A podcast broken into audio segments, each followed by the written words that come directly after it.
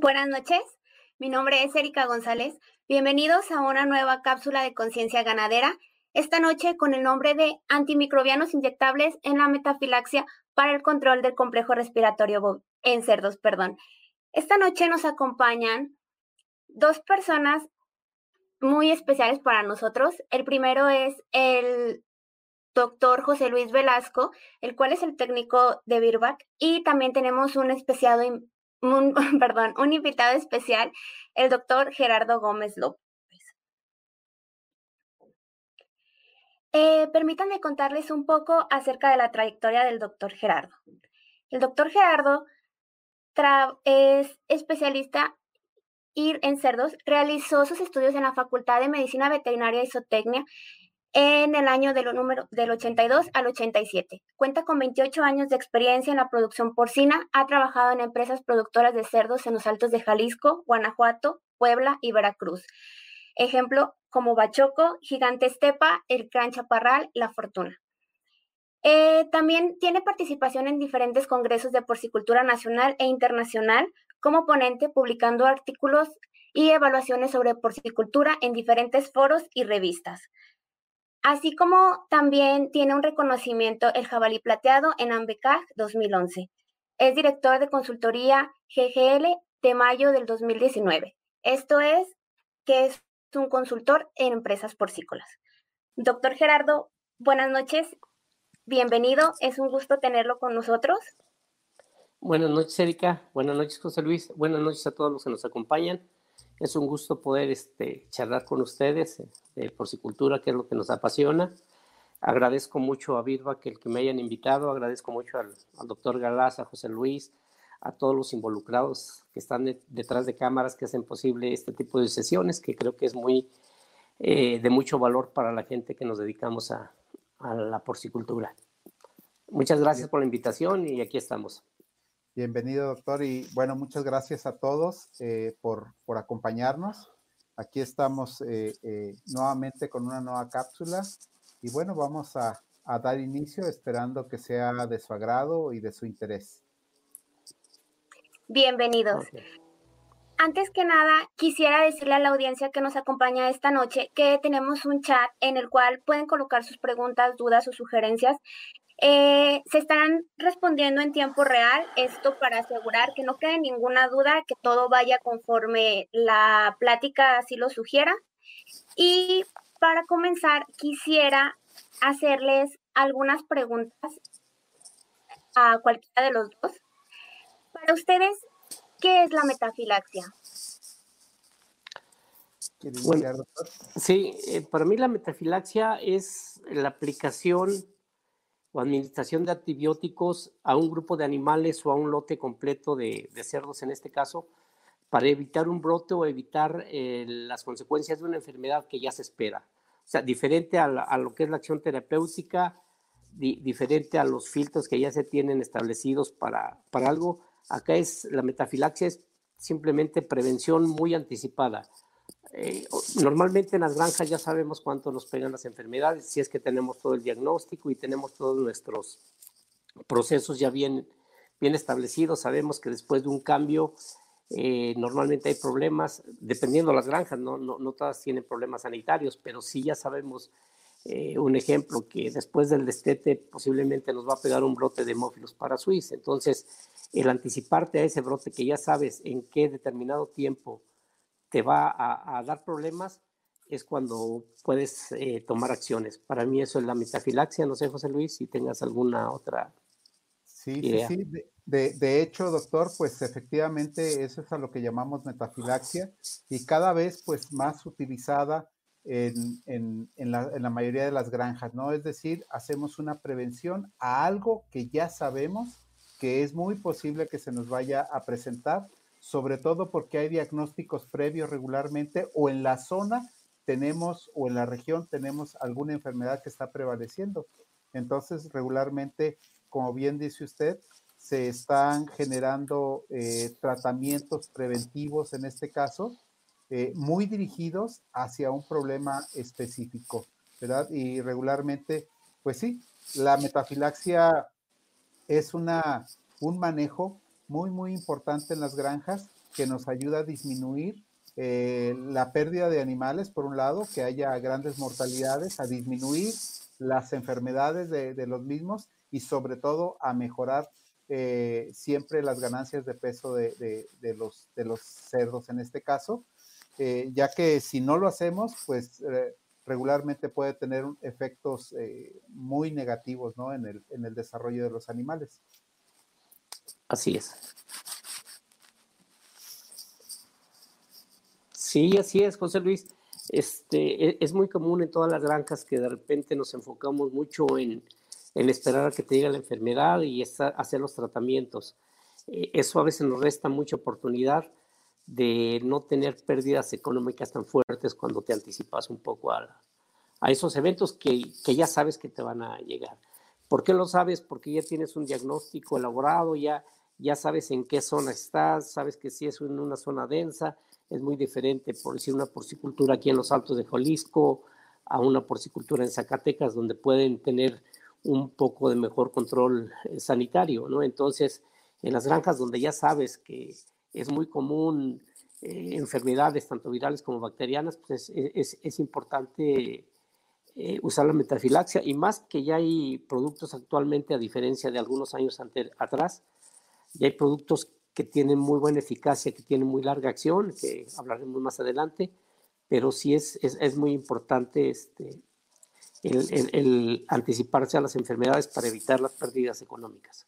Sí, doctor, como, como bien dice usted, e, es algo que es sumamente importante y a veces hay una situación muy, muy delicada que no se observa. A veces, sobre todo cuando se tienen problemas subclínicos que no se están viendo, que no se ven porque simplemente no hay mortalidad, a veces la gente piensa, bueno, será bueno hacer un manejo de metafilaxis o metafilaxia previo porque a lo mejor no se paga, ¿sí? Y, algo muy importante es que cuando llevamos números, cuando se llevan eh, datos en la granja y decimos, oye, si un tratamiento que estoy incluyendo yo este, me mejora eh, el, que no tenga tantos animales que, se me van a, morir, que tantos que se enferman, pero además las ganancias de peso, eh, ahí es cuando un tratamiento eh, como la metafilaxia se paga por sí solo, ¿no? ¿Qué opina, doctor, de esto? Sí, así es, y es, es, muy importante que todas las granjas lleven bien sus, sus registros econométricos, como lo, mencionas, o sea, desafortunadamente a veces las enfermedades en las granjas nos absorben eh, el, enfoque en estar eh, tratando, eh, apagando fuegos, ¿no? Entonces, si desde un principio tienes bien identificados todos los problemas, puedes convencer a los porcicultores, que a veces no es tan sencillo de, convencerlos de meter algún, algún tratamiento, algún programa profiláctico o metafiláctico, perdón, este, sí se complica, pero si tú ya sabes cuánto te cuesta 5 gramos menos de conversión alimenticia, cuánto te cuesta 50 eh, gramos de ganancia diaria menos que te puede dar una enfermedad como PIRS o, un poquito más, este, pues es, es, es mucho el dinero que, que, no tanto que se pierda, sino que se deje de ganar y que impacta al final de cuentas en la rentabilidad de la empresa. ¿no? Siempre tenemos que tener los números muy, muy correctos y estar conscientes de, lo que estamos aplicando y que no, y cuánto te cuesta aplicarlos y cuánto te cuesta no aplicarlos, que es lo importante, ¿no? Que a veces no lo tomamos en cuenta.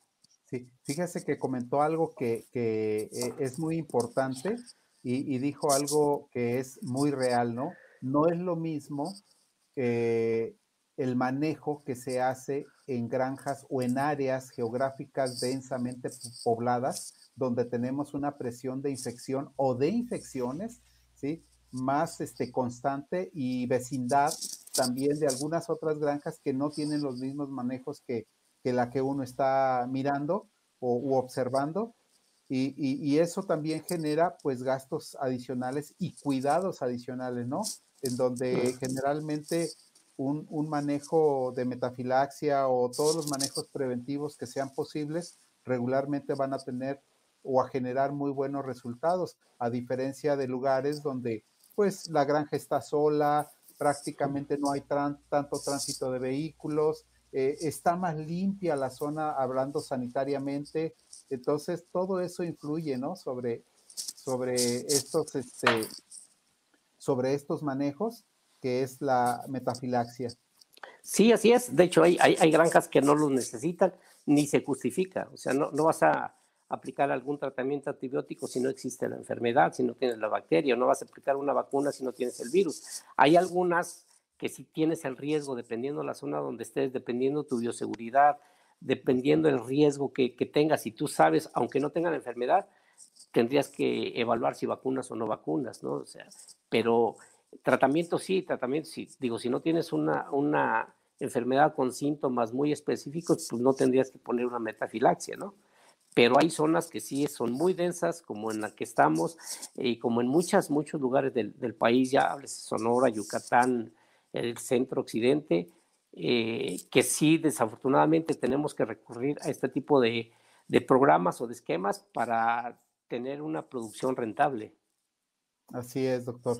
Sí, sí, ese, pues eso es la, la gran importancia ¿no? que tiene la, la, metafilaxia, en nuestros tiempos actualmente.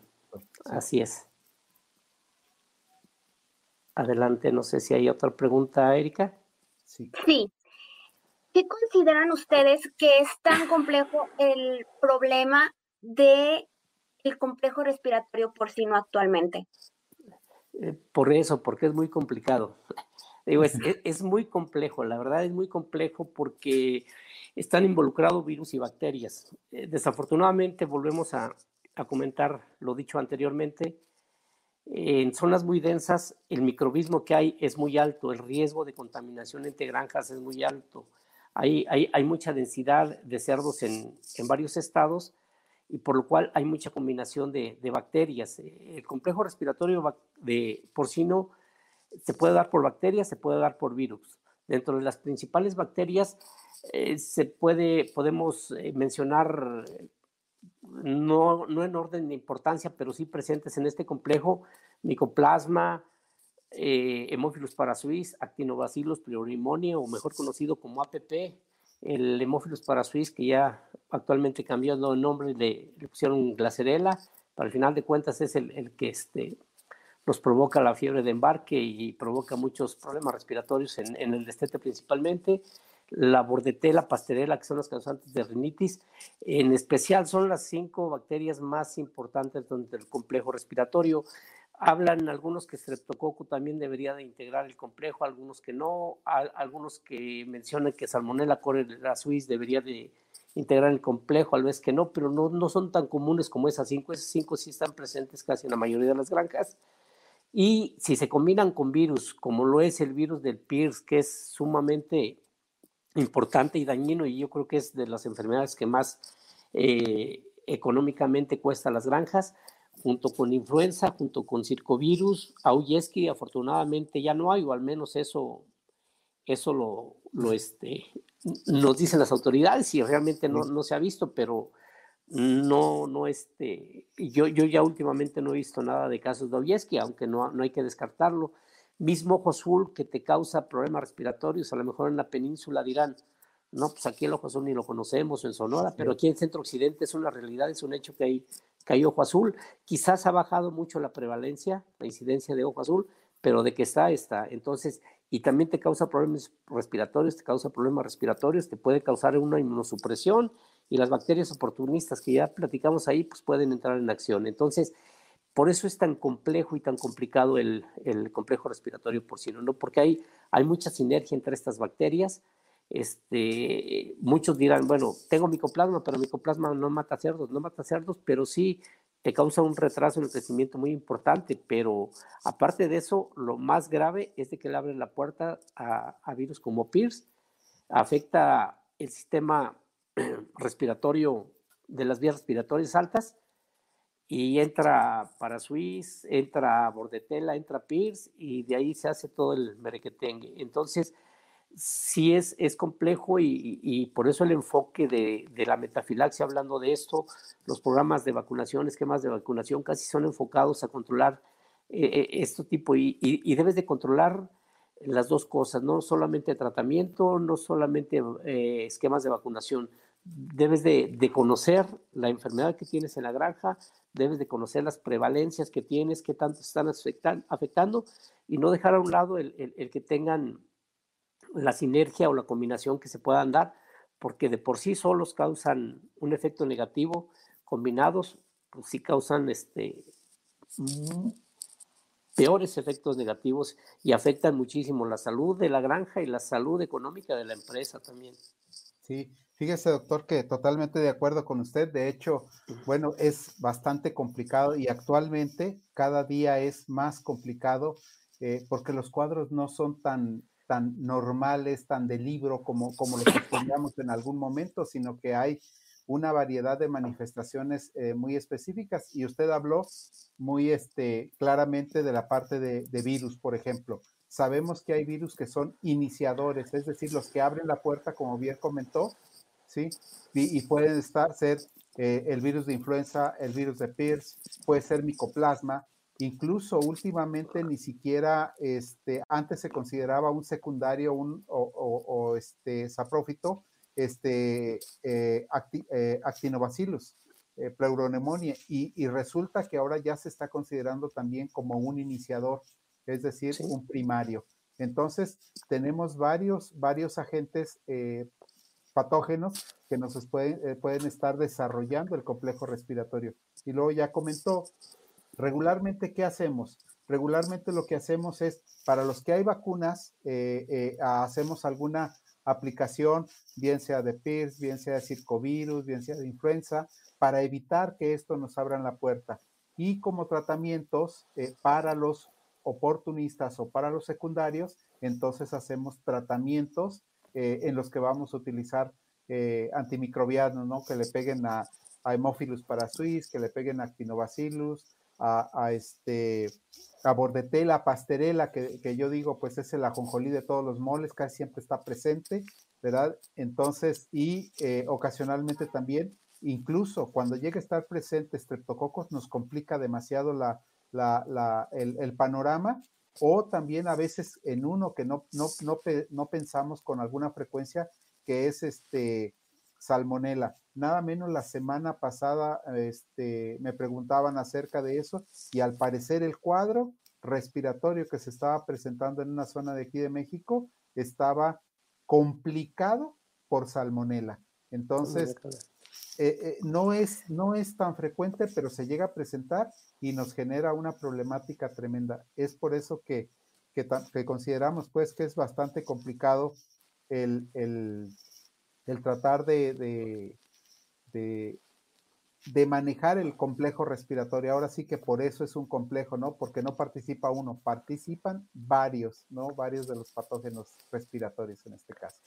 Así es, José Luis, y, y, no, no olvidar, me, gustaría tocar el tema que es muy, muy importante antes de llegar a las bacterias y los virus, ¿no? El complejo respiratorio también, este, por sí solo no se detonaría o no se presentaría si no le damos las facilidades a las bacterias o a los virus. ¿De qué estoy hablando? De todos los cofactores que hacen que, se presente el complejo. Hablando del medio ambiente, de confort, de las densidades, de todos los manejos que en granja que de repente se nos escapan ahí.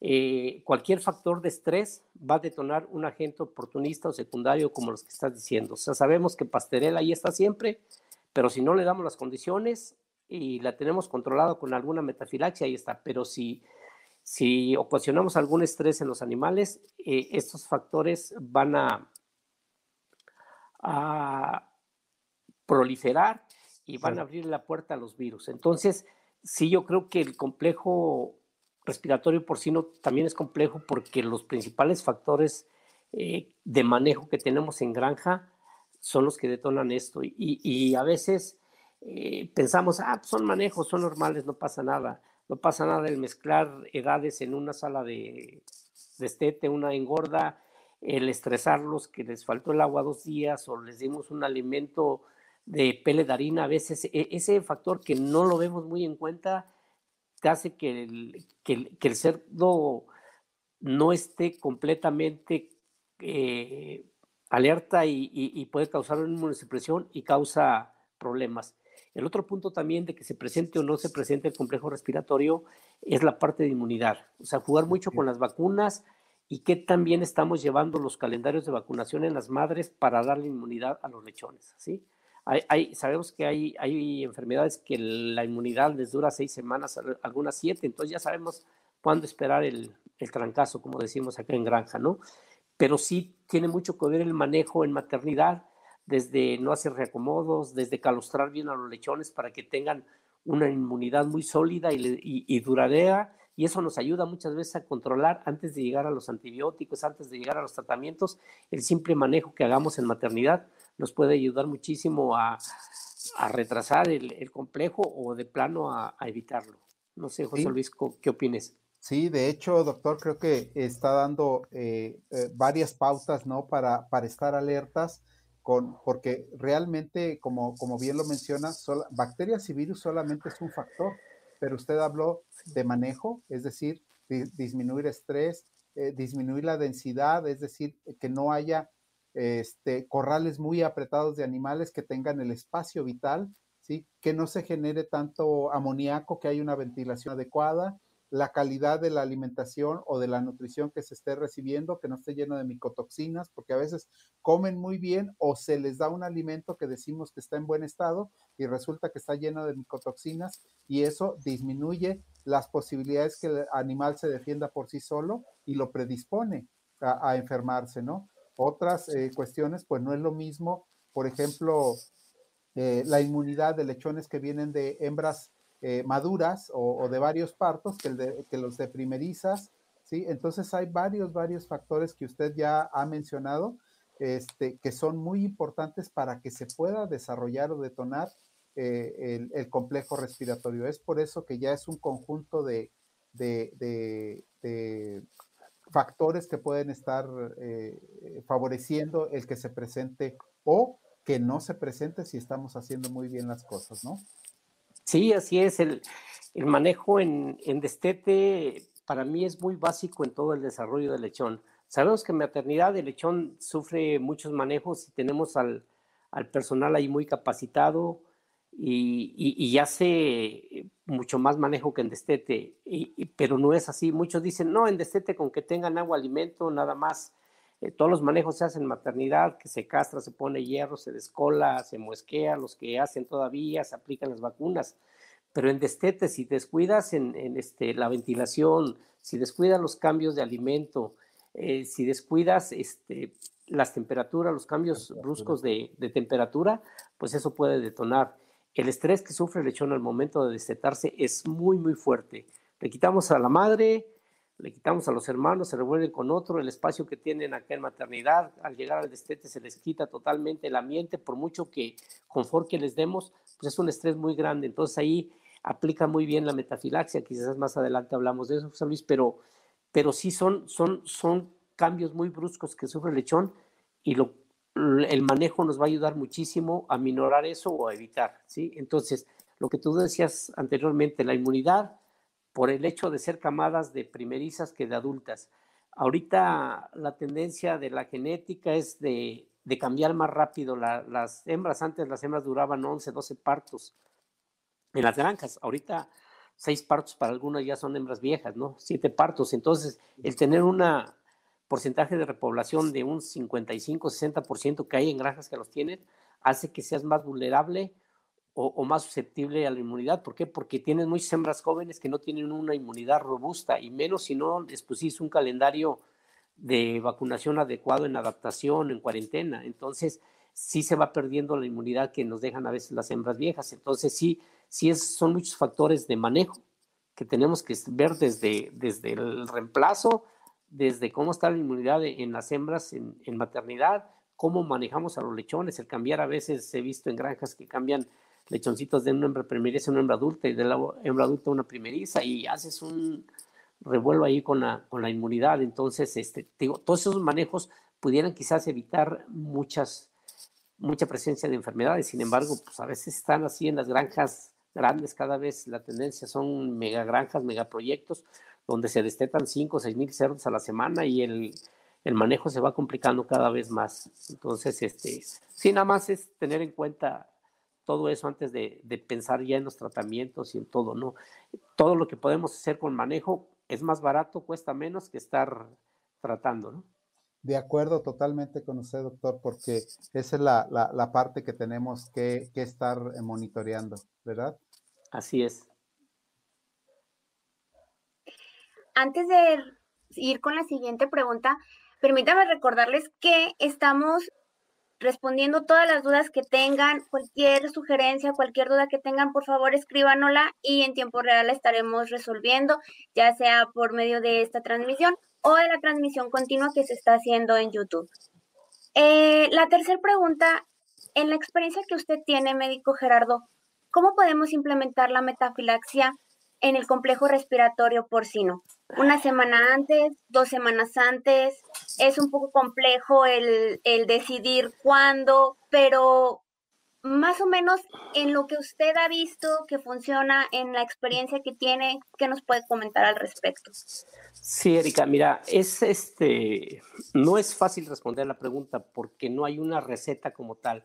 Cada granja es muy diferente, ¿sí? Cada granja tiene que tomar los tiempos de acuerdo a los problemas que tiene, ¿sí? O sea, eh, tienen que ver qué virus está circulando en su granja, qué bacterias eh, son saprófitas en su granja o están presentes en su granja, eh, qué procesos de estrés estamos sometiendo a los lechones, qué condiciones de confort les, estamos dando a los, a los lechones, principalmente en destete, y va, todo enfocado para destete, la, la, mayor parte de las metafilaxias, porque como comentaba, es el mayor factor de estrés que tienen. Muchas veces las instalaciones no son las adecuadas, aunque el personal quiera no podemos darle, ahorita de aquí en adelante el, frío va aumentando. Un lechón recién destetado debería de llegar a la sala de destete con 28 grados, pero de repente llegas a salas de destete que no tienen calentón más que un poquito y no alcanzan los, los 28 grados, entonces lo estás recibiendo de 22, 23 y desde ahí le estás modificando ya su, su confort al lechón. Entonces, tiene, tiene, que ver mucho la calidad de alimentos, como comentaba José Luis hace rato, si no hay micotoxinas, si hay micotoxinas. Normalmente, en, en la mayoría de las granjas, el alimento preiniciador e iniciador es de cajón que lleven este, micotoxinas porque es el desarrollo del lechón y es cuando más propenso puede ser o más susceptible a enfermedades. ¿Por qué? Porque va perdiendo la inmunidad de la madre y, y es cuando más se puede enfermar. Entonces, cada granja debe de saber eso. O sea, no hay una receta como para decirle, ¿sabes qué? Empiece a, tus tratamientos a los 7, 21 días anteriormente, me acuerdo mucho cuando recién inicié en la porcicultura, que ya, ya tiene un buen rato, que había el famoso programa 3721, ¿no? Con una oxitetraciclina. Van cambiando las cosas. Porque se van modificando las, las enfermedades. También una presentación de un actino, un hemófilus, ahorita hace 15 años es totalmente diferente. Hemófilus parasuis, decimos, es muy específico de destetes, pero de repente llegas engordas en cerdos de 70, 80 kilos y ves signos muy patognomónicos de, de hemófilos parasuistos. Es muy, va siendo muy dinámico esto. han cambiado las enfermedades, entonces eh, el decir empieza aquí no creo que sea correcto. Debemos de ver qué, problemas se tiene la granja para así implementar. Pero como algo general y por lo que yo he visto que, que todas las granjas tienen, para empezar una metafilaxia, por decir, con antibióticos de larga acción, pudiéramos hablar al momento del destete, ¿sí? Porque vuelvo a insistir, el momento del destete es el periodo más crítico que tiene el lechón eh, en cuanto a estrés y es cuando va a perder mucho de su inmunidad. Entonces, depende qué tan bien preparados también, porque algunas granjas van a decir, no, yo mi lechón y los destetos de 7 kilos, 8 kilos van bien preparados, no, no tengo por qué aplicarles. Ahí está una respuesta. A lo mejor hay, granjas que todavía están destetando de 5 kilos, 5 kilos y medio, y lo he visto en las granjas, que así llegas.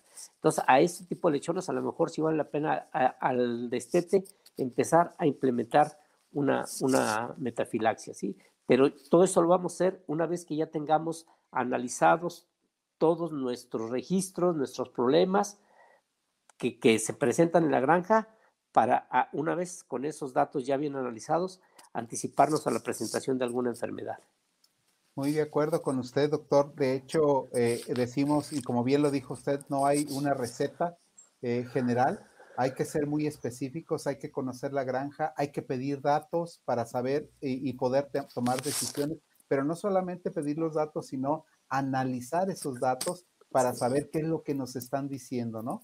Que es una, una parte muy importante. Y también concuerdo con usted cuando menciona una de, las de las etapas de mayor reto, eh, tanto este, ambiental, como de alimentación y todo, es el destete. Sin embargo, también no sé si piensa que pudiera ser también una etapa de bastante reto cuando el lechón sale del destete y se baja a piso, ¿verdad? Eh, sobre todo, y además lo cambiamos de lugar, es decir, eh, a veces es muy frecuente que a, veces el, el, destete esté un poco más cerca de, la, de las maternidades, pero a veces no es así, también hay, viaja kilómetros para, para estar en otro sitio y eso le cambia y el reto es, pero muy, muy fuerte para el lechón y genera, le genera pues, pues una mayor dificultad de adaptación y para eso pues es para lo que necesitamos eh, las cuestiones de la metafilaxia, ¿no?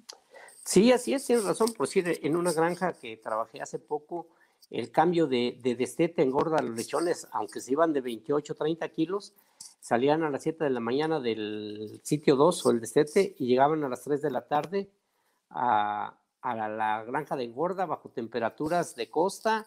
Entonces el estrés ahí es muy fuerte y ahí sí aplica mucho la metafilaxia y los manejos que tengan que hacer para prevenir precisamente el lechón, porque el desgaste ahí es muy, muy fuerte. De hecho, los, los mandabas de 28 kilos y a los dos días los pesabas al llegar y ya pesaban dos kilos menos, que eran muchas horas de viaje, a pesar de que el transporte estaba equipado con, con eh, tinacos de agua chupones con electrolitos y antibióticos, aún así el lechón no está acostumbrado a, que lo movamos por, por muchas, este, muchas horas. Digo, el ejemplo de las genéticas que vienen de, de repente desde Estados Unidos o Canadá, eh, sufren un proceso de estrés muy, muy, fuerte y para eso ya hay tratamientos o esquemas de, de medicación y, y, de recuperación de esos animales, porque sí es mucho el, el cambio.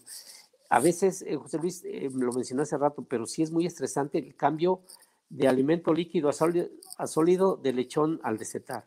Y una vez en el destete también le, lo recibimos con alimentos preiniciadores, con, con pellet o churrito que le decimos coloquialmente, de, de, una dimensión pequeña, el, cerdo come, pero de repente, pum, le cambiamos al iniciador y a veces hay pellet o hay empresas que ni, ni harina ni pellet se ve, se ve un pellet muy malo, o hay eh, empresas que definitivamente les dan harina. Entonces, ese, ese proceso de estrés hace que el lechón no coma durante un día o medio día y hace que cualquier problema que tengamos ahí, si le aunamos que hay una mala ventilación y si le aunamos que en corrales que deben de ir de 15 lechones, le metemos 18 porque ahora esta semana destetamos más o, revolvemos, metemos porque queremos aprovechar el espacio del destete y, no dejar los corrales vacíos. Ah, pues los tres corrales los lleno con los, con chones chiquitos, aunque estos ya tengan 20 kilos.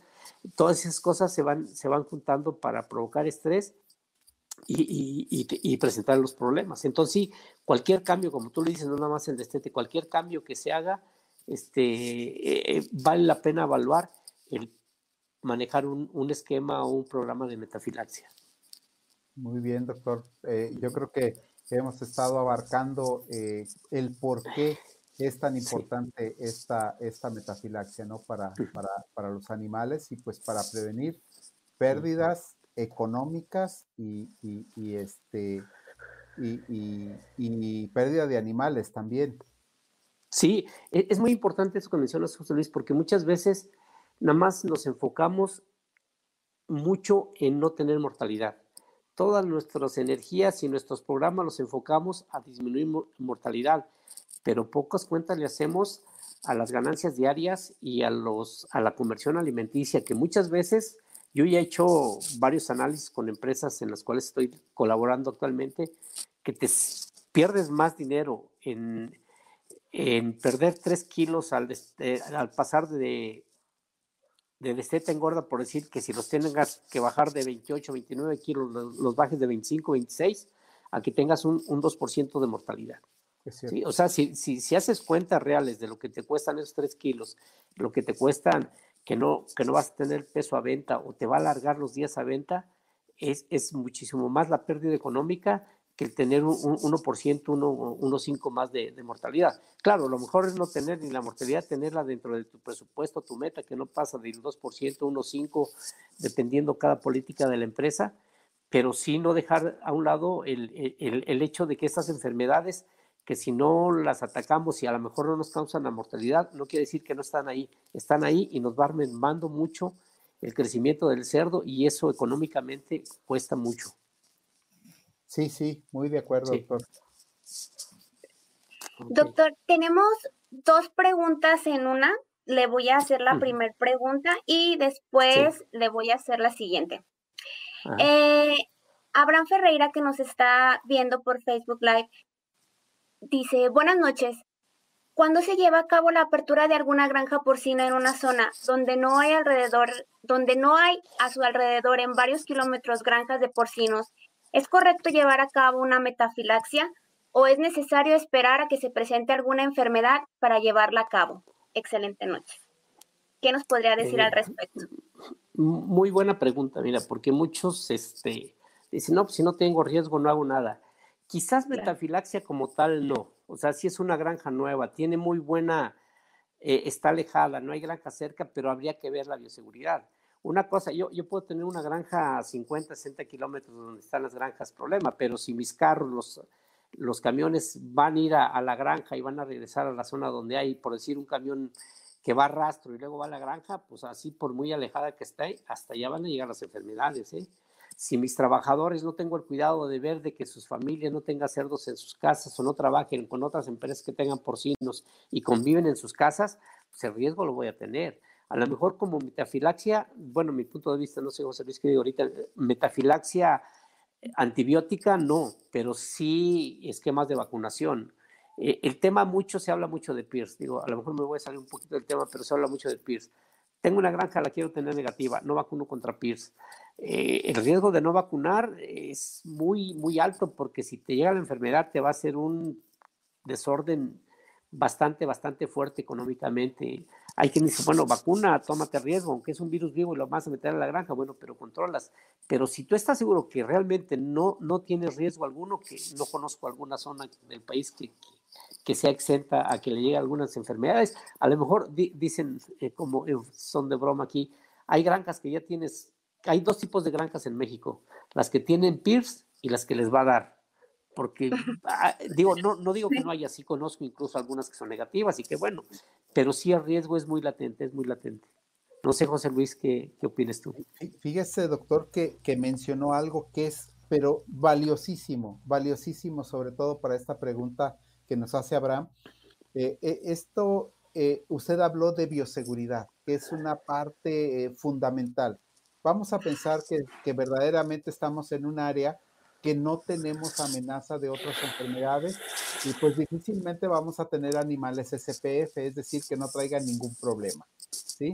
Eh, que no tengan ninguna infección, que vengan limpiecitos absolutamente de todo, va a ser muy complicado tenerlos, porque a veces incluso cuando traemos animales o movemos animales, eh, vamos a decir reproductores de otro sitio, es muy posible que vengan ya enfermedades con ellos. Entonces, pero si además a esto usted mencionó un, aspecto muy importante, si cuidamos la bioseguridad, muy importante eh, eh, o de manera especial, quizás duremos mucho más tiempo con una granja limpia, con mucho menos problemas, si estamos cuidando, por ejemplo, pues el alimento tiene que llevarse a ese sitio, este, eh, los camiones tienen que, que, que este, que llegar con el alimento, con el agua, si es que no hubiera, con todos los servicios que necesita la granja. Pero además, cuando llevemos animales a otro sitio, siempre hay que guardar esos cuidados importantes, ¿no?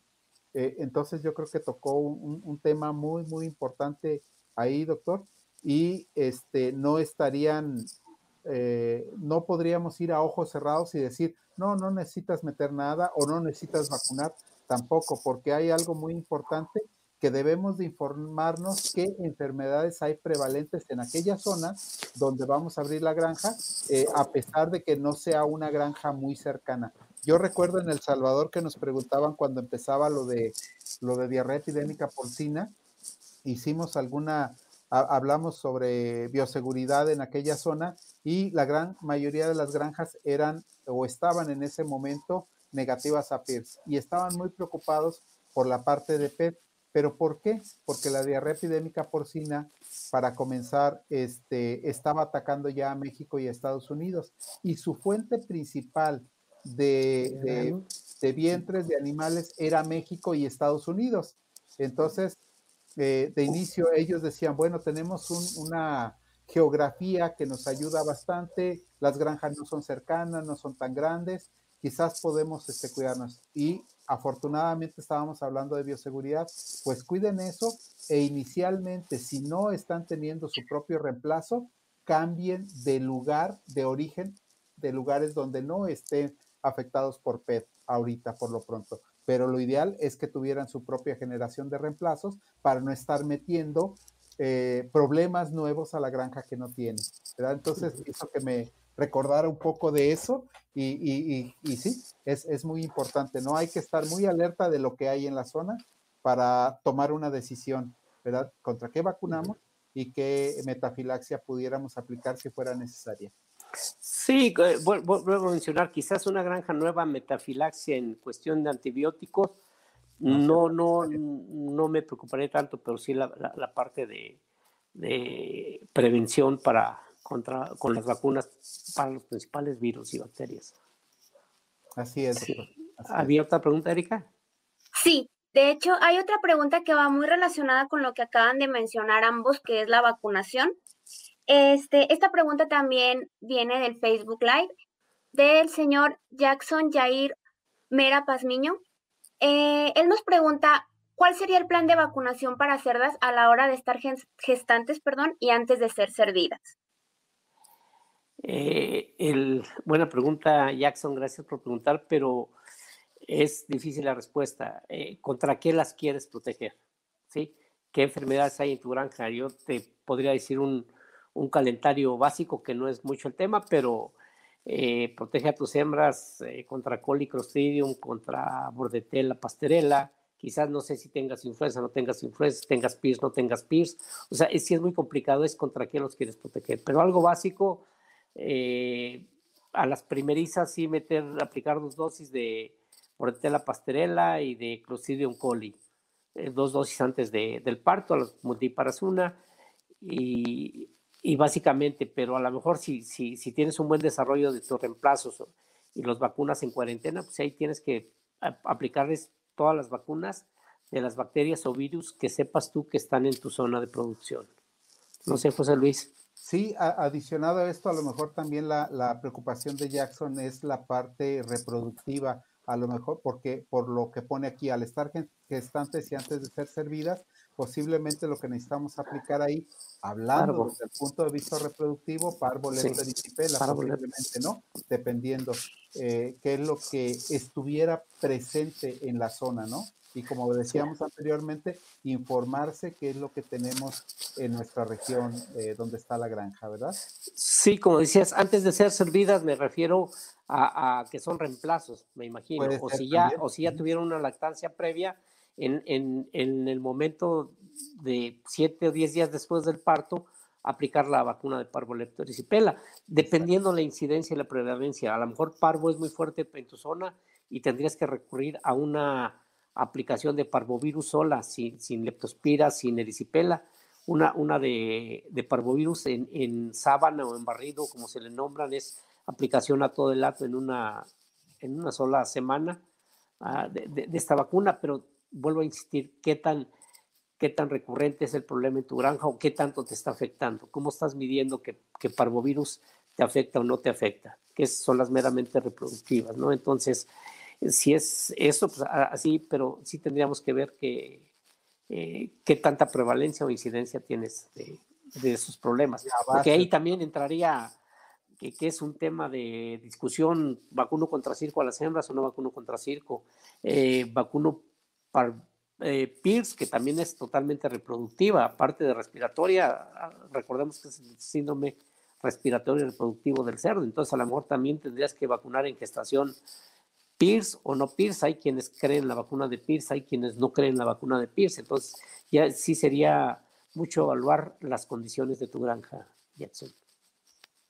De hecho, el señor Jackson tiene una pregunta también del plan de vacunación en los cerdos. Eh, al nacer y durante su periodo de cría y recría y el desarrollo.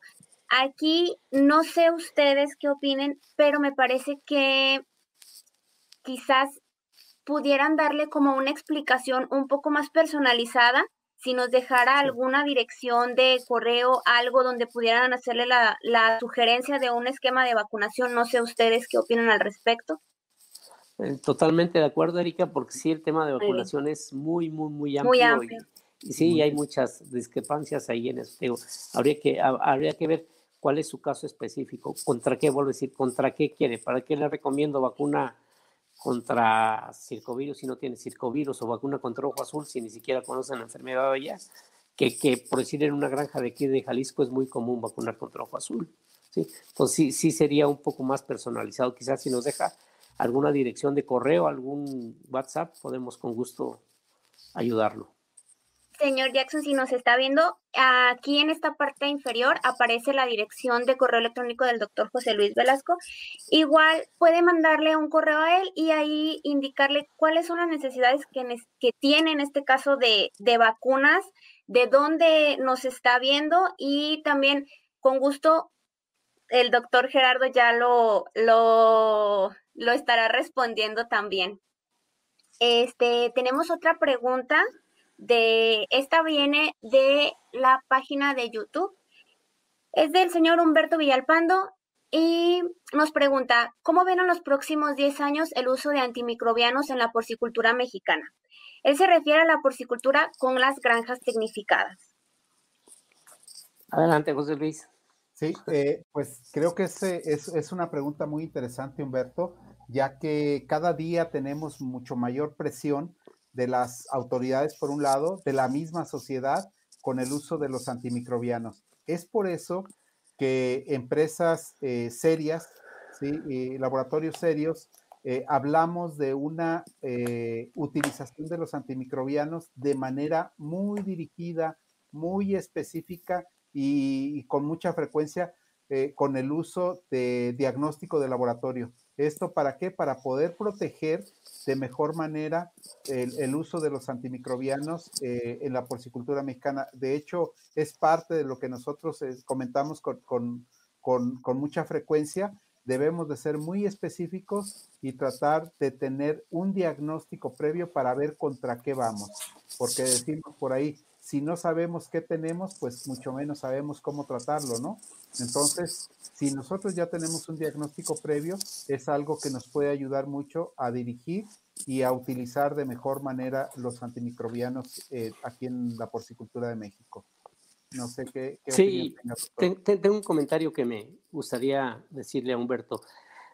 No sé si sea 10 años o sea 5 o sea 3. La, presión, como dice José Luis, es muy fuerte pero hay, que ser realistas y hay que, hay que este, ver las cosas eh, en, nuestra situación. A lo mejor si me dices de aquí a dos, tres años eh, el tema de, infecciones eh, del sistema digestivo, pudiéramos controlarla con algún tipo de, este, de productos que te ayuden al, a la salud intestinal. ¿sí? Llámese prebióticos, probióticos, aceites esenciales, etcétera, ácidos orgánicos, eh, antioxidantes. Hay muchísimos este, productos que ya al parecer están teniendo cierta función, pero no así como para decir ya quito los antibióticos y, me voy con este tipo de, este, de promotores o de, productos que van dirigidos a la integridad intestinal. ¿sí? Yo, yo ahorita no me animaría a quitar en una granja los antibióticos por eso. Que los puedes ir combinando y te pueden ir ayudando, sí, es, un hecho y posiblemente en un futuro no muy lejano pudiéramos prescindir en el sistema digestivo de, antibióticos. No te sé decir si uno, dos, tres años, pero ahí, sí ve más posibilidad que lo respiratorio. Lo respiratorio, honestamente, no creo que vaya a ser pronto. O sea, vamos a estar recurriendo a antibióticos, cada vez van a ser menos, por eso cada vez se están especializando mucho más los laboratorios en sacar moléculas nuevas de larga acción, muy dirigidas para no estar este, creando resistencias, para no estar creando eh, mucho uso de, las, eh, de los antibióticos para la, salud pública. Entonces, yo no creo que pronto sea la parte respiratoria. La parte digestiva, te digo, sí puede ser posible, pero la respiratoria lo veo muy complicado por la cantidad de virus y bacterias que tenemos acá en México, y más en las zonas más productoras que estamos hablando de Puebla, Sonora, Yucatán, Jalisco, Guanajuato, Michoacán, o sea, eh, yo lo veo complicado. E, es, mi punto de vista, ¿eh? no, no, no quiero decir que, que eso sea una aseveración. Es mi punto de vista, así lo he visto yo. Eh, tengo la fortuna y doy gracias a Dios de que estoy trabajando en varios sistemas de producción y veo diferentes cosas, pero en granjas tecnificadas y no tan tecnificadas, eh, la situación es, es muy similar. De hecho, hay granjas que no tienen una tecnificación muy sofisticada y producen bastante bien y no tienen tantos virus, ¿no? Y hay, hay granjas muy tecnificadas que de todos modos tienen los problemas. Pero es, es mi punto de vista. Perdón, creo que me, me extendí un poco. No, no, no, no. no. Eh, está muy bien y creo que coincidimos con eso. Y dentro de esto eh, es muy claro, ¿no? Las autoridades dicen hay, hay una amenaza, incluso hay, hay un, este, un, una, mm, un programa que se llama One Health, que es para cuidar los antibióticos estos a nivel mundial. Eh, que se utilizan tanto en medicina veterinaria y que pudieran tener un efecto en medicina humana, ¿no? En, en, las personas, en nosotros. Entonces, algo que es muy importante es que eh, si nos damos cuenta, muchos de los antibióticos que ya estamos utilizando en medicina veterinaria también ya son de uso más específico veterinario y, y este, son ya un tanto diferentes de los de medicina humana. Entonces, eso se está cuidando eh, poco a poco, se está generando mucho mayor conciencia y también, como decíamos, que sean muy dirigidos. Es una, una parte muy importante, muy específica. Sí, sí, José Luis, y también quisiera mencionar algo rapidito y, creo que este que los médicos veterinarios tenemos mucha responsabilidad en esto. Debemos de actuar con mucha ética, con mucho profesionalismo y no usar o abusar indiscriminadamente de los antibióticos. Porque se habla de resistencias. Yo por decir, puedo decir con, con datos reales y con pruebas que hemos hecho constantemente, He usado productos con un antibiótico durante 15 años y no he tenido resistencia. ¿Por qué? Porque los usamos a las dosis correctas. ¿sí? El problema es de que muchas veces no hacemos bien la dilución o, la concentración de los productos y, subdosificamos para no gastar tanto y, eso es lo que va creando que al rato ningún antibiótico te funcione. Entonces, eh, yo creo que si usamos los medicamentos de acuerdo a la posología que debe de ser adecuada, para la enfermedad en específico y usamos productos específicos para ciertas enfermedades, no tendríamos tanto problema de eso. Entonces, este es, es mi comentario. Totalmente de acuerdo, doctor. Tenemos otra pregunta también sobre el tema de vacunación. Este, déjenme que me la pongan aquí. Sí. El señor Hassan León también pregunta, eh, tiene una pequeña granja y ha tenido problemas con tos en toda la granja. Ha erradicado varios, este, también ha tenido algunas pérdidas. ¿Algún esquema de vacunación que ustedes recomienden? No sé qué piensen ustedes, pero también mm, yo le recomendaría al señor este, que si nos pudiera hacer favor de enviar a este correo que aparece en la parte de inferior Mm, todos los datos que tiene de la granja, qué, cuáles son los problemas, qué es lo más común para poder hacer un, para poderle recomendar a ustedes algún esquema de vacunación, porque pues en este caso volveríamos a lo mismo, que es un poquito complicado dependiendo de la zona y de las necesidades. No sé si ustedes tengan algo que decir al respecto. No, totalmente de acuerdo. Sí, e, es un poco difícil emitir una indicación o una sugerencia si no tienes conocimiento real del problema. Una tos te la puede causar algún cambio brusco de temperatura, no necesariamente una bacteria. A lo mejor es el micoplasma la que está dando. Exactamente, un alimento eh, de mucha harina te puede provocar la tos. Entonces, sí sería un poco irresponsable dar algún, alguna sugerencia sin tener el pleno conocimiento del problema, pero si no lo explico un poco con más, eh, más detallado en por correo, con gusto podemos este, sugerir algo. Muy bien. Este, tenemos otra pregunta eh, por medio de Facebook Live. Dice, buenas noches. Si se vacuna contra micoplasma y circovirus a los lechones, pero a las seis semanas de vida del lechón tengo problemas respiratorios como neumonía, ¿qué metafilaxia puedo realizar para reforzarla?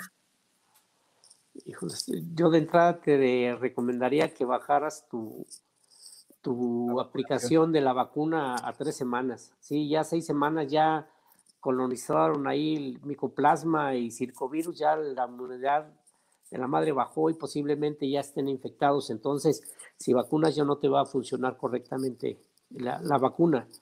Entonces yo prácticamente te recomendaría, vuelvo a lo mismo, es, es cuestión de ver, ver este, los datos de tu granja, pero sí la vacuna normalmente este, se está recomendando las tres semanas la primera dosis. Ya si quieres poner una segunda dosis ya sería sí a las, a las seis semanas, pero dependiendo mucho de la presentación de las enfermedades.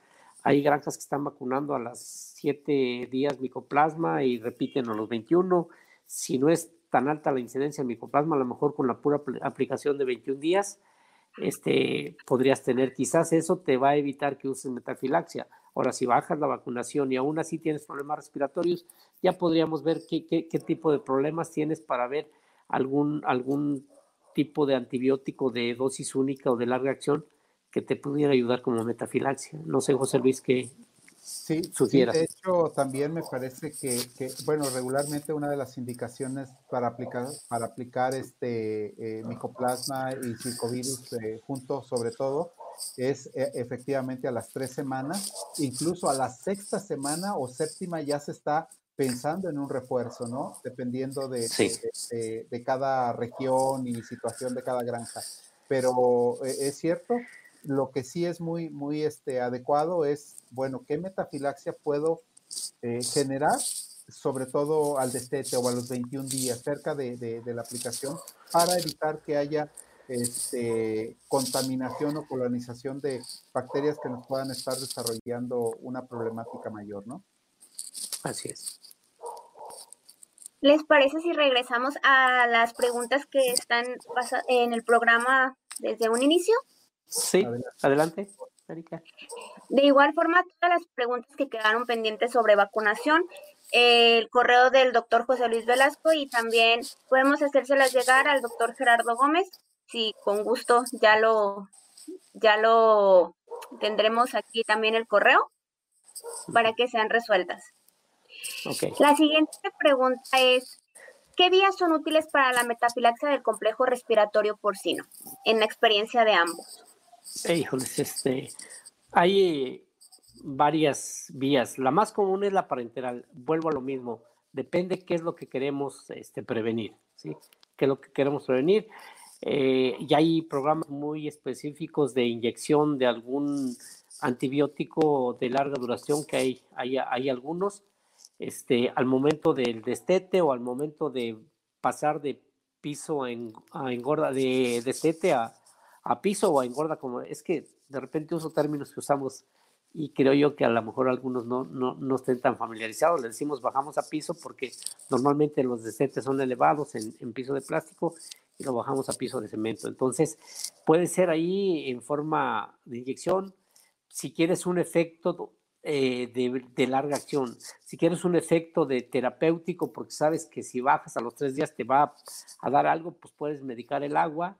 Y la otra vía, pues es las premezclas, los filtros o choques que manejamos, eh, por decir, es muy común desde hace tiempo y actualmente la famosa pared de las 18 semanas de, micoplasma o las 16 semanas, dependiendo de la presentación, pues ya tenemos choques que medico a la semana 11, medico a la semana 15 y a la semana 20, porque es cuando tengo problemas, ¿no? Entonces, eh, puede ser en premezcla, puede ser en agua o puede ser inyectable. No sé, José Luis, ¿qué, qué opinión tengas? Sí, de acuerdo, doctor. Esta, y, y, y estas vías se va a seleccionar seguramente eh, de acuerdo a, varias situaciones, ¿no? Pero como bien dice, la metafilaxia regularmente está más dirigida hacia los inyectables, de la presión, ¿sí? O a tratamientos o choques muy específicos cuando sea bien vía agua de bebida o bien este, vía alimento, ¿no?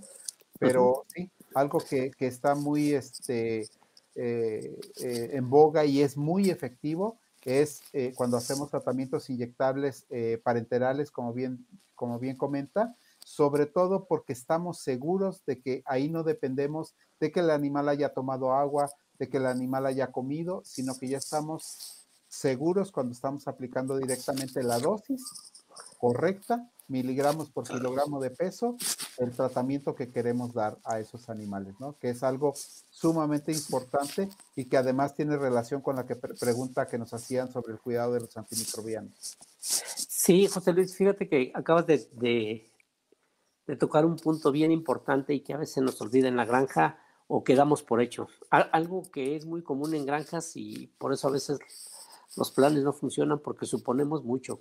Damos por hecho que alguien sabe algo. De, muchas veces llegamos a granja y le preguntas a un casetero, a un materialista, ¿cuántos años tienes aquí? 10 años, ah, ya que le voy a decir, este cuate sabe todo. y de repente lo ves inyectar y dices, ay, cara, ¿a poco sí? Así lo he hecho 10 años, pues, pues estás mal, compa, ¿no? Entonces, eh, eh, eh, ahorita mencionas algo muy importante. dices, toman agua y comen alimento. Muchos, muchos, he visto mucho esto en las granjas que dicen, bueno, un puerco enfermo no va a comer, pero sí toma agua. Pues a veces si tiene una fiebre muy alta, ni siquiera agua, se, se, levantan a tomar. Entonces ahí forzosamente tienes que inyectar, ¿sí?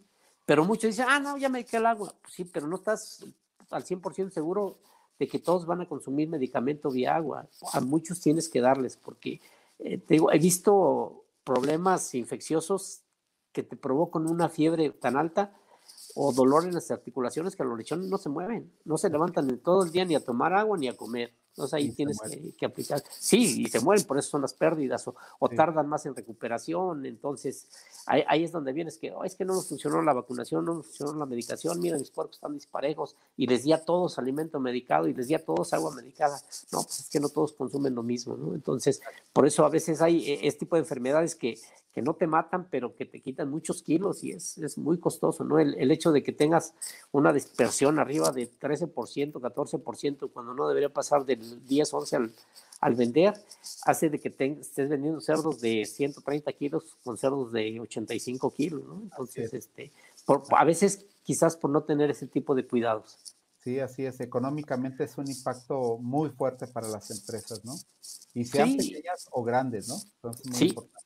Así es, entonces sí, como la metafilaxia, pues es básicamente más enfocada a, tratamiento inyectable, Erika. Aunque te digo también, digo, si ya sabemos los, los filtros, choques en premezcla en el alimento o también choques en agua de bebida también son muy válidos siempre y cuando ya tengamos identificado el problema.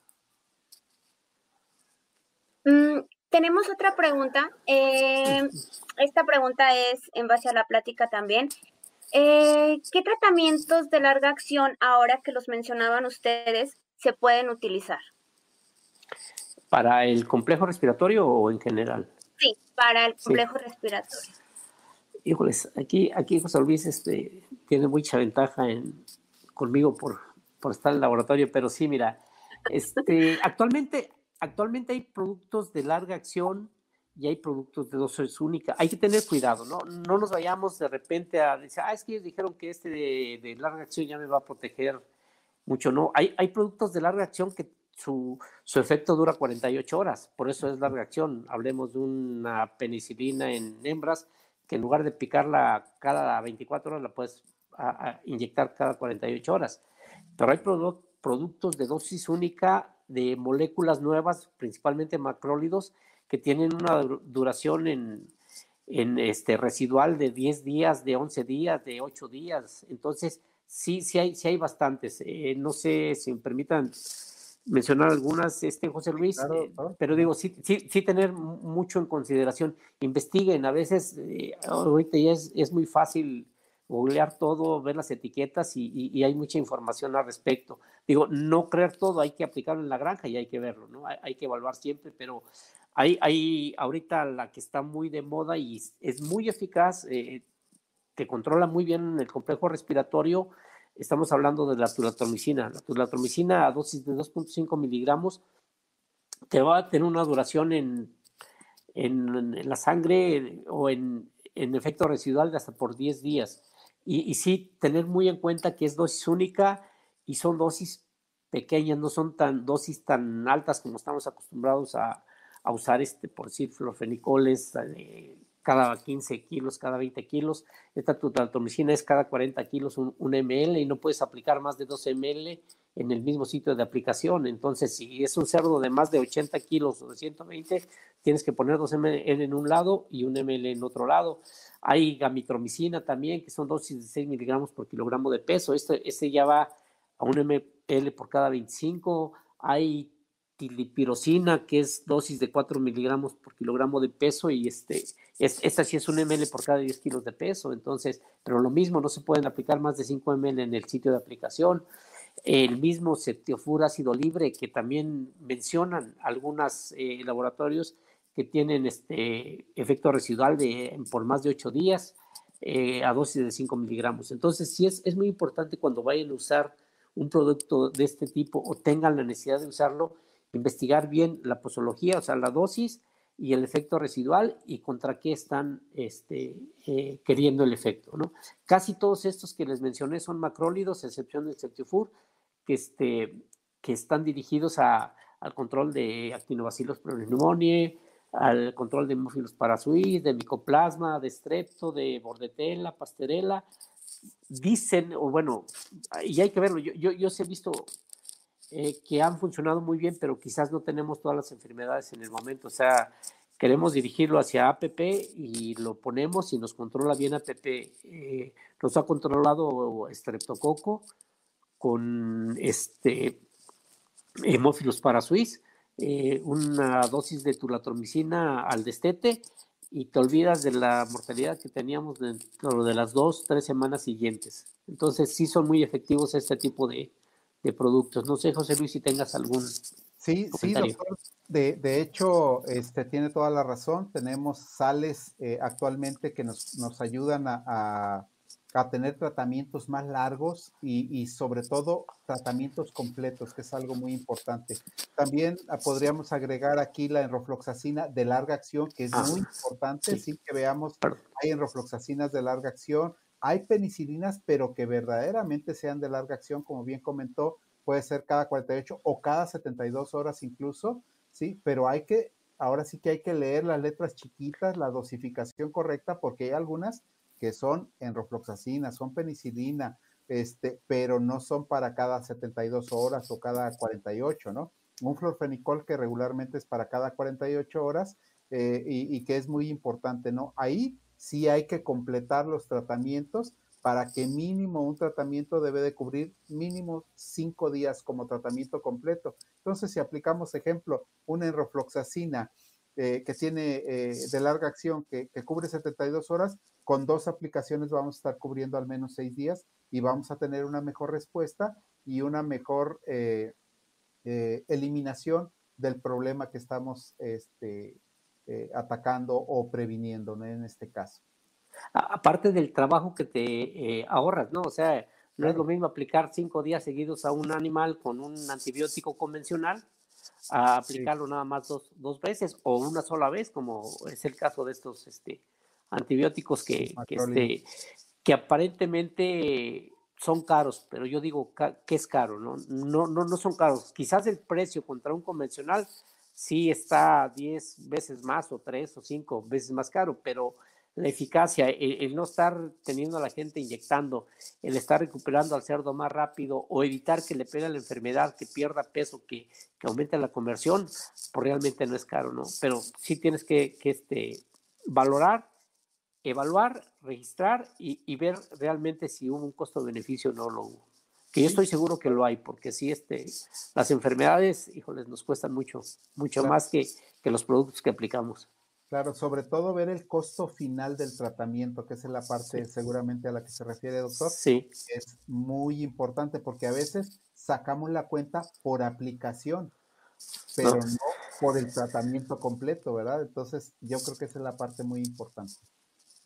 Sí, así es, así es. Pero básicamente son los, los de que yo recuerde, no sé si digo, disculpen si omito algún producto por ahí de algún otro laboratorio, pero es lo más común, la rofloxacina, tulatromicina, la mitrocina, el, mismo florfenicol de, de, larga acción, pero te digo, sí tener cuidado, si es larga acción o, es dosis única. Hay que y, sí, y otro comentario que me gustaría hacer, este José Luis, no sé cómo andemos de tiempo, pero eh, no dejarles toda la chamba a los antibióticos. Exacto. Vuelvo a insistir en el manejo. Muchas veces podemos tener un, muy buen producto en la mano, pero le echamos a perder al aplicarlo de forma incorrecta.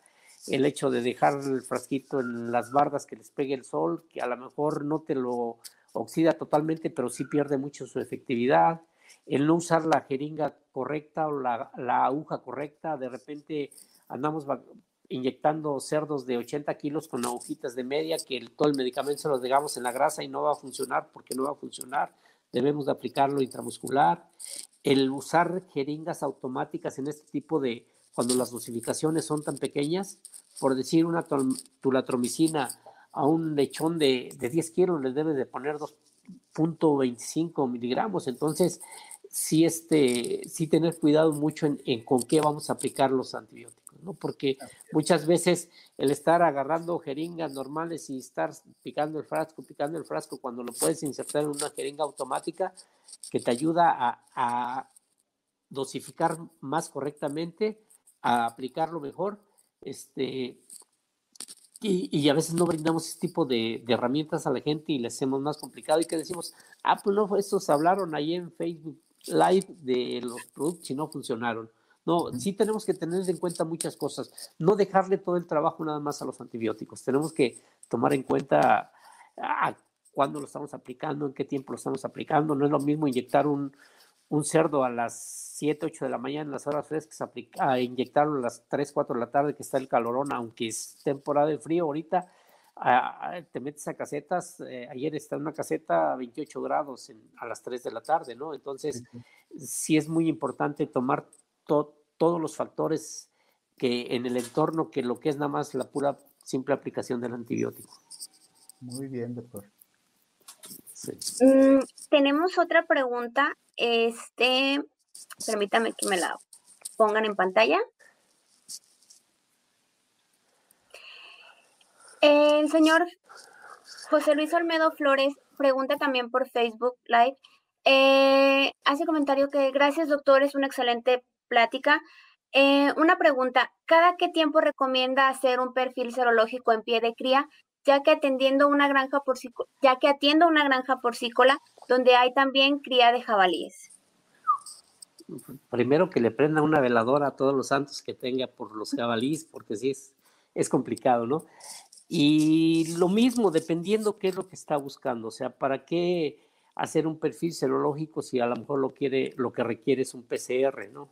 O para qué, este, eh, qué es lo que está buscando. Normalmente en una granja convencional, podría decirle que, tres o cuatro perfiles serológicos al año este, deberían ser suficientes para ir viendo cómo están los anticuerpos eh, contra cada, cada enfermedad, si es que está vacunando, que no está vacunando, ¿sí? O sea, hay, hay, mucho que ver, porque a lo mejor estoy vacunando y hago un perfil serológico que estoy buscando anticuerpos de la vacuna o anticuerpos de campo, ¿no? Entonces, hay, hay algunas pruebas que sí te detectan anticuerpos de campo, hay otras eh, pruebas que que no te detectan si el, el, anticuerpo que está detectando ahí la prueba es, vacunal o es un, un, virus o una bacteria de campo. Entonces sí es complicado, pero si ya tiene una metodología y una vigilancia epidemiológica correcta, en las granjas que, que llevan muy bien esa estructura, hacen sus perfiles serológicos cada tres, cuatro meses.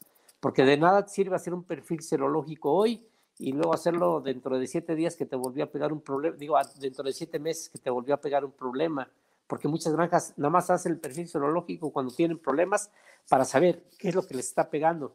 No, no lo llevan para ir monitoreando las enfermedades, que, que una vez que lo llevas y, y, tienes esa metodología, pues es mucho mejor, mucho más fácil prevenir o controlar alguna enfermedad. Muy bien. Eh, creo que son todas las preguntas que tenemos por esta noche. Antes de despedirnos, quisieran agregar algún otro comentario para cerrar ya nuestra charla, alguna recomendación que ustedes quieran hacer sobre la metafilaxia, algo quieran decir antes de terminar. Adelante, José Luis. Bueno, pues no, yo agradecerles este, y esperamos que este tema que abordamos ahora sea de, interés para la, mayoría de las personas que nos están escuchando. Y bueno, pues invitarlos a, que no dejen de ver estas, estas cápsulas de conciencia ganadera eh, y muy agradecidos, muy agradecido con el doctor Gerardo que nos hizo el favor de acompañarnos y compartir mucho de la experiencia que él tiene en el campo y pues seguimos a sus órdenes. Yo, también este, agradecerles, agradecerles a, todos los que se tomaron un tiempo para, para escucharnos. Eh, a veces no tiene uno todas las recetas que quisiera o no todo el conocimiento para este, eh, explicarles sus dudas o, o, ayudarlos un poco más, pero, pero este, mm, sí lo hacemos eh, con gusto de, de, poder este, ayudar en algo en, en, el tema de la porcicultura, que es lo que nos apasiona. Agradezco mucho a Birbach, al doctor Galás, José Luis Erika y a, a Diego Armando que, que, nos ayudaron ahí en, en toda la transmisión este, y a todos los que estuvieron ahí. Muchas gracias. Muchísimas gracias por habernos acompañado a todos. Eh, que pasen una excelente noche. Hasta la próxima.